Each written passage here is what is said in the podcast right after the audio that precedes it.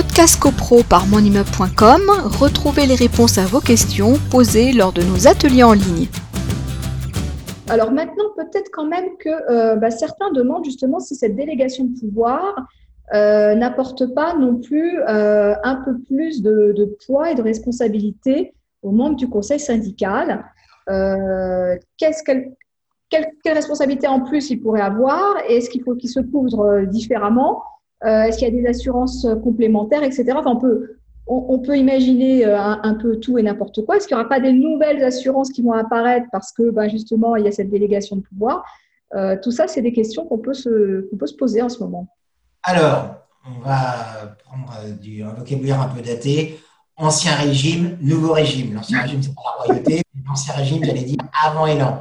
Avant la loi Elan, effectivement, les membres du conseil syndical, euh, il était recommandé de souscrire pour les membres du conseil syndical le conseil syndical une assurance responsabilité civile professionnelle parce que même avant la loi Elan, où les euh, fonctions du conseil syndical étaient plus restreintes, n'empêche que les membres du conseil syndical potentiellement peuvent engager leur responsabilité civile professionnelle en cas de faute et euh, de préjudice pour le syndicat des copropriétaires. Donc il était recommandé de souscrire une assurance responsabilité civile professionnelle laquelle assurance responsabilité civile professionnelle, lorsqu'elle était souscrite, eh bien, c'était évidemment une dépense à la charge du syndicat des copropriétaires, puisqu'on rappelle quand même une règle élémentaire qui est la suivante les membres du conseil syndical remplissent leur mandat bénévolement. Donc, ils le font, on part euh, de bons principes, ils le font bénévolement au service de la collectivité, au service de la copropriété.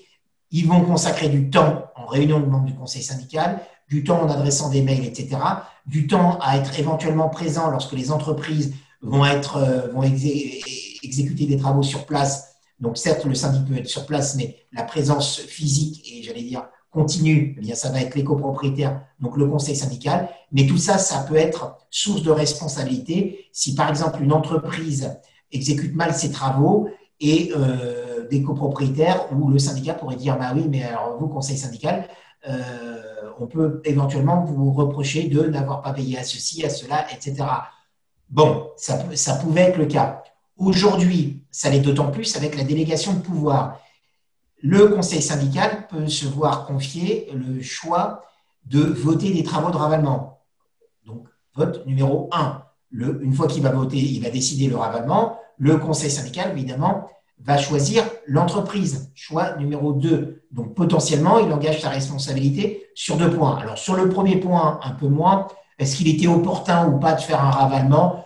Vous avez donné au pouvoir conseil syndical. Le conseil syndical a considéré que l'immeuble n'avait pas été ravalé depuis 35 ans, qu'un ravalement euh, était plutôt de bonne à loi. Euh, nous, conseil syndical, l'avons voté. Je vois difficilement comment la responsabilité d'un conseil syndical pourrait être engagée sur ce point. En revanche, sur le deuxième point, choix de l'entreprise, si l'entreprise est très défaillante, alors évidemment, il va y avoir un procès verbal de réception, puisque un ravalement, il va y avoir une assurance dommage ouvrage donc, euh, qui va être souscrite, donc il va y avoir un procès verbal de réception euh, qui va être, euh, qui va être avoir lieu. Et lors de travaux de ravalement, généralement, il y a une maîtrise d'œuvre, il y a un architecte qui est assuré, ce n'est pas une obligation, mais on ne peut que le recommander, on en a parlé lors d'un précédent atelier juridique et je pense qu'on en reparlera régulièrement, c'est que pour des travaux lourds tels que le ravalement, toiture, etc., on ne peut que recommander aux copropriétaires de voter une maîtrise d'œuvre classiquement confiée à un architecte. Donc l'architecte va assister le syndic pour la signature du procès verbal de réception.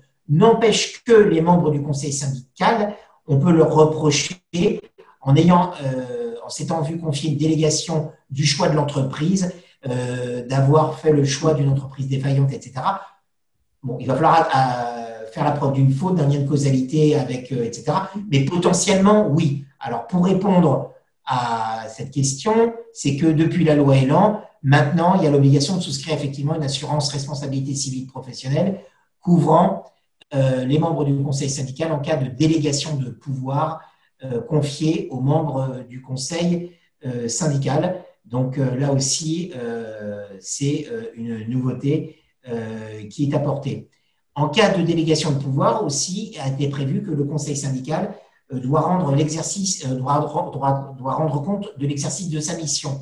Donc, on ne peut que conseiller aux membres au conseil syndical d'établir un rapport écrit suffisamment à l'avance pour pouvoir être en mesure de l'adresser au syndic.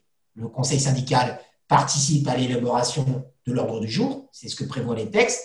Le conseil syndical va remettre au syndic son euh, rapport, particulièrement donc, quand il y a une délégation de pouvoir, mais pas que, c'est sur l'exercice, et on va demander à ce que le, rapport soit intégré à l'ordre du jour. Ce n'est pas une obligation, mais on ne peut que le recommander, puisque ce, ce rapport, évidemment, va être lu par tous les destinataires des convocations, ceux qui vont assister à l'Assemblée générale physiquement.